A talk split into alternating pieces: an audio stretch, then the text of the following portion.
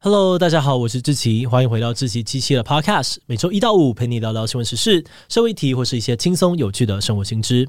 那今天的这一集我们要来聊聊的主题是美俄换球事件。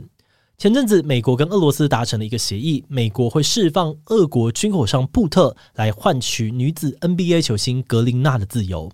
而这个消息传出来之后，就被媒体称为是史上最不对等的囚犯交换。这个争议的关键其实跟被换球的主角美国女子 NBA 球星格林纳有关。二零二一年二月，格林纳在入境俄罗斯的时候，因为携带大麻烟油，被俄罗斯政府以毒品走私的罪名起诉。那虽然格林纳表示自己是因为整理行李太过的匆忙才不小心犯错，但俄国那边还是判了他九年的有期徒刑。而对于这起事件哦，美国政府却有不同的想法。美国政府主张，俄罗斯呢是出于政治目的才对格林纳进行非法拘捕的。因为当时是乌俄战争刚开始的敏感时机，而且九年的刑期也远远超过俄罗斯对于毒品走私的常规判刑。而此外，格林纳本身是非裔人士，再加上 LGBT 的身份，也引起了舆论的关注。因此，美国在去年的七月就跟俄罗斯展开了换球谈判。那双方最后决议互相释放一名囚犯，俄罗斯呢让格林纳回家，美国则会释放有死亡商人之称的二级军火商布特。而目前这两人都已经回到了各自的国家。嗯，那虽然人是救回来了，但是这起换球事件却还是在美国引发了很大的争议。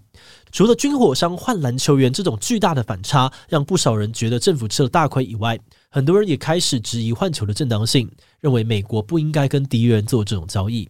这起事件呢，也让我们觉得很好奇：诶，囚犯是可以这样子互相交换的吗？这是美国跟俄罗斯才有的特殊协议吗？换球是怎么运作的？这次美国就这样子把一个恶名昭彰的军火商放走，真的没问题吗？今天就让我们一起来聊聊美俄换球事件吧。不过在进入今天的节目之前，先让我们进一段工商服务时间。你觉得工作伙伴或是下属很难沟通吗？你老是在想要怎么做才能够有效的领导团队，成为称职的主管吗？这些也都是很多人会有的烦恼。曾经担任外商总经理以及企业集团执行长的赖婷婷，一直都很希望能够将她丰富的领导经验分享给更多需要的人。最近，她开设的复利领导这堂线上课程，就集结了她多年的功力，把领导拆解成三大思维、八大能力，并透过工具、心法以及清楚的执行步骤，带领学员解决问题，学习如何成为一个好的领导者。不管你是准备当管理者的一般职员，或是中高阶主管，都能够在这门课当中精进你的领导力。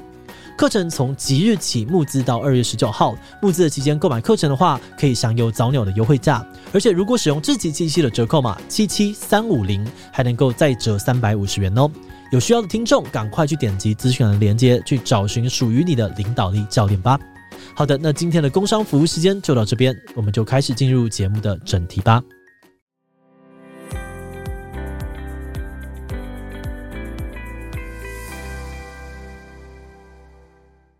所谓的换球交换囚犯呢，最早呢是指两个关系对立或者是冲突的国家互相释放战俘啊，或者是情报人员的协议。要这么做的理由，有的时候是出于人道考量，譬如说有些士兵被俘虏的时候，可能已经受了严重的伤，活不了太久。这个时候，交战的双方就会商量，互相把这类的士兵送回母国，让他们可以在自己的家乡度过人生的最后一段日子。而除此之外呢，交换战俘的部分原因也是为了保护自己的士兵，或者增加和平结束战争的可能性。因为当战俘成为一种可以换回自己同袍的筹码，双方就会尽可能的确保他们的安全，减少虐待或者是杀害战俘的情况。再加上，因为战俘的交换形式标准都需要进行长时间的谈判，往往在漫长的讨论过程当中，也更有机会让双方愿意用其他的方式来解决纷争。那虽然换球没有一定的标准哦，但大多时候并不是依照人头去计算的，而是会依照像是军阶啊或者战略价值来判断。比如以前美国在打独立战争的时候，英美双方就制定了明确的兑换表，当时一个海军上将可以换六十个步兵，海军中将则可以换四十个。而近期的乌俄战争当中，俄罗斯也拿了两百个乌克兰战俘，用来交换跟普丁关系良好的前乌克兰议员梅维楚克。那至于囚犯交换的方式哦，有很多种不同的选择，像是双方约定在某个中立区换人，或是单纯的释放战俘，让他们想办法自己回家。另外，假如两边关系缓和一点的话呢，甚至有可能会安排专车把士兵直接送回营地。不过，随着时间的发展呢，换球也从战争的特殊状况，慢慢的变成了一种外交手段。双方除了战俘之外，也有机会交换一般的囚犯、政治犯，甚至是恐怖分子。但这就有个问题哦，有些国家或是恐怖组织会为了增加自己谈判的筹码，刻意的逮捕对方的国民，而这种行为呢，在国际上面又被称为是人质外交。人质外交的手段虽然本身有争议哦，但这招对于民主国家通常会有很好的效果。这是因为在普遍的民主国家，大家对于人权平等比较重视。如果有国民因为政治的理由遭到了别国的监禁，那民众通常都会要求政府出手救人。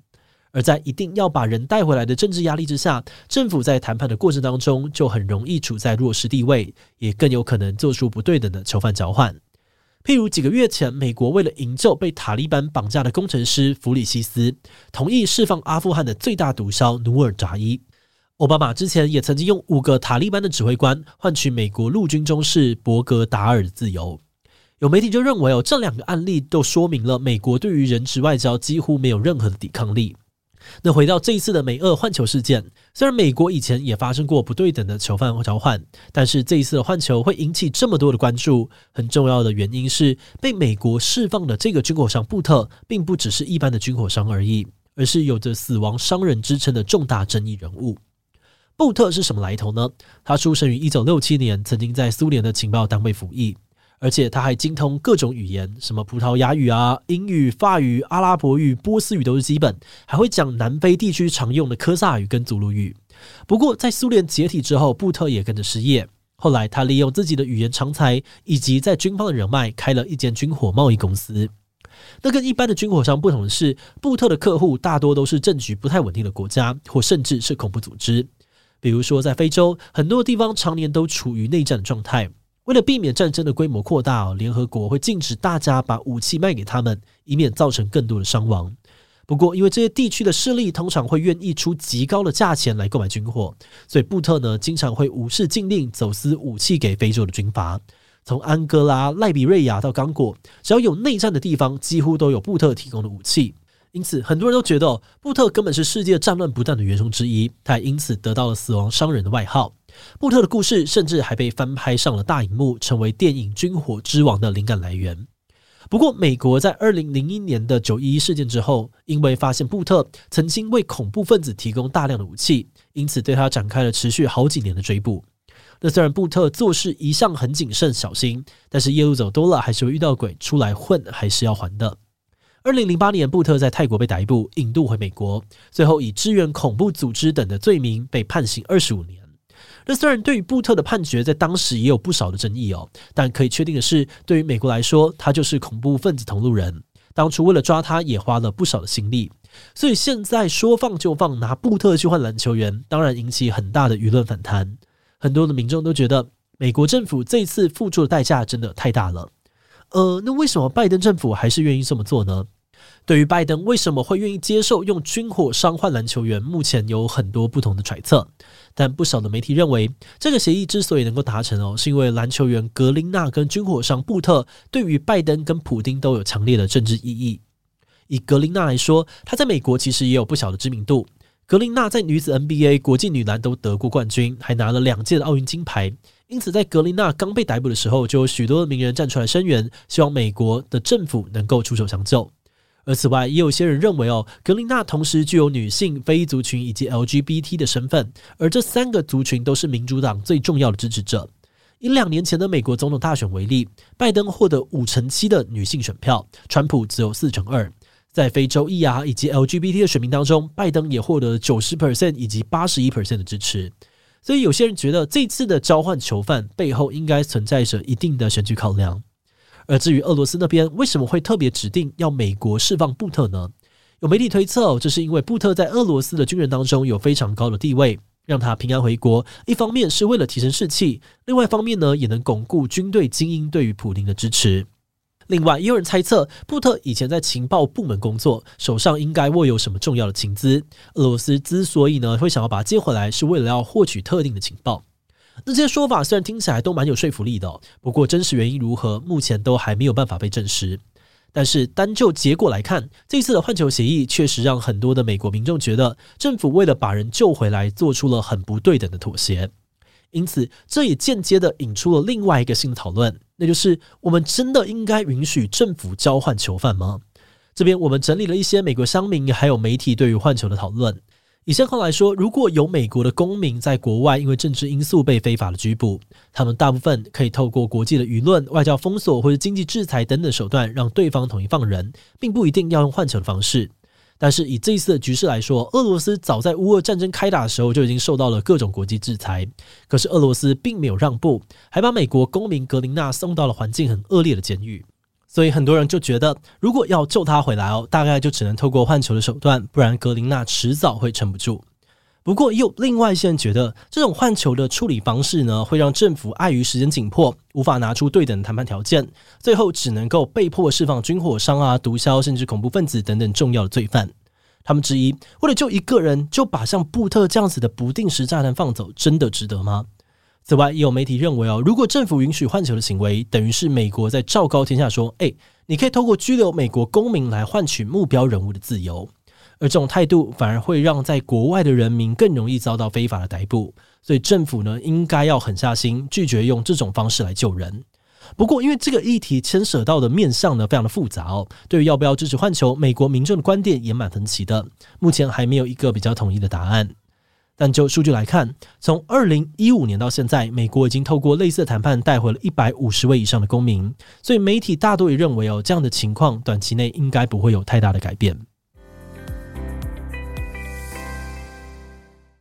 节目的最后，也想要来聊聊我们制作这集的想法。我们在制作这集内容的时候，其实过滤掉了很多资讯，主要是因为这次的换囚争议在美国算是政治议题，大家关注的角度非常的多元。有的人会讨论格林纳的私生活，或是他的政治倾向；有些人呢会把重点放在民主党是不是为了政治正确才去救人，或是为什么只救格林纳等等。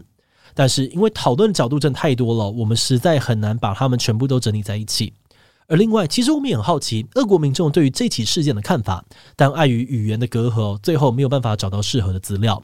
那综合以上的这些原因，团队最后决定从换囚这个我们感觉比较陌生的角度来切入，来跟你分享这个有点特别的外交手段。交换囚犯这件事情虽然背后有很多的政治考量，但我们觉得，对于要不要换囚的争论，最后好像会变成一种牵涉到个人价值观的道德议题。譬如说，在美国民众的论述当中，我们发现大部分的人其实都同意政府应该要拯救受到迫害的人民，但大家的分歧是在于，为了救出一个无辜的人，你愿意付出多少的代价？有些人觉得，虽然被迫害的人很无辜、很可怜，但你不能够因为这个样子就把罪大恶极的坏人放走。另外，有些人则是认为，如果是为了救人，那就算要跟恐怖分子谈判也没有关系。如果我们用台湾跟中国来做情境设定，那个感觉可能就更强烈了。假设有一天中国以危害国家安全的罪名逮捕了一名的台湾游客，要求政府释放被关押的中共间谍，那你觉得换球的方法可行吗？关于这个问题的回答，其实会受到每个人的成长背景影响，也跟我们各自对于国家的理解有关，真的很难有一个统一的标准答案。所以，如果你对于这项议题有任何的见解，也都很欢迎你透过留言跟我们分享哦。好的，那么我们今天关于美俄换球事件的介绍就先到到这边。如果你喜欢我们的内容，可以按下最终的订阅。另外，我们在 EP 二十一聊过台湾监狱的故事。你听过在台湾坐牢比当兵还爽的说法吗？在台湾的监狱生活到底是怎么样子的？让人坐牢真的有用吗？如果你对这个议题感兴趣，很欢迎你看 EP 二十一，我们会把链接放在资讯栏。如果是对于这集美俄换球事件，对我们的 Podcast 节目或是我个人有任何的疑问跟回馈，也都非常的欢迎你在 Apple Podcast 上留下五星留言。那今天的节目就这样告一段落，我们就下集再见喽，拜拜。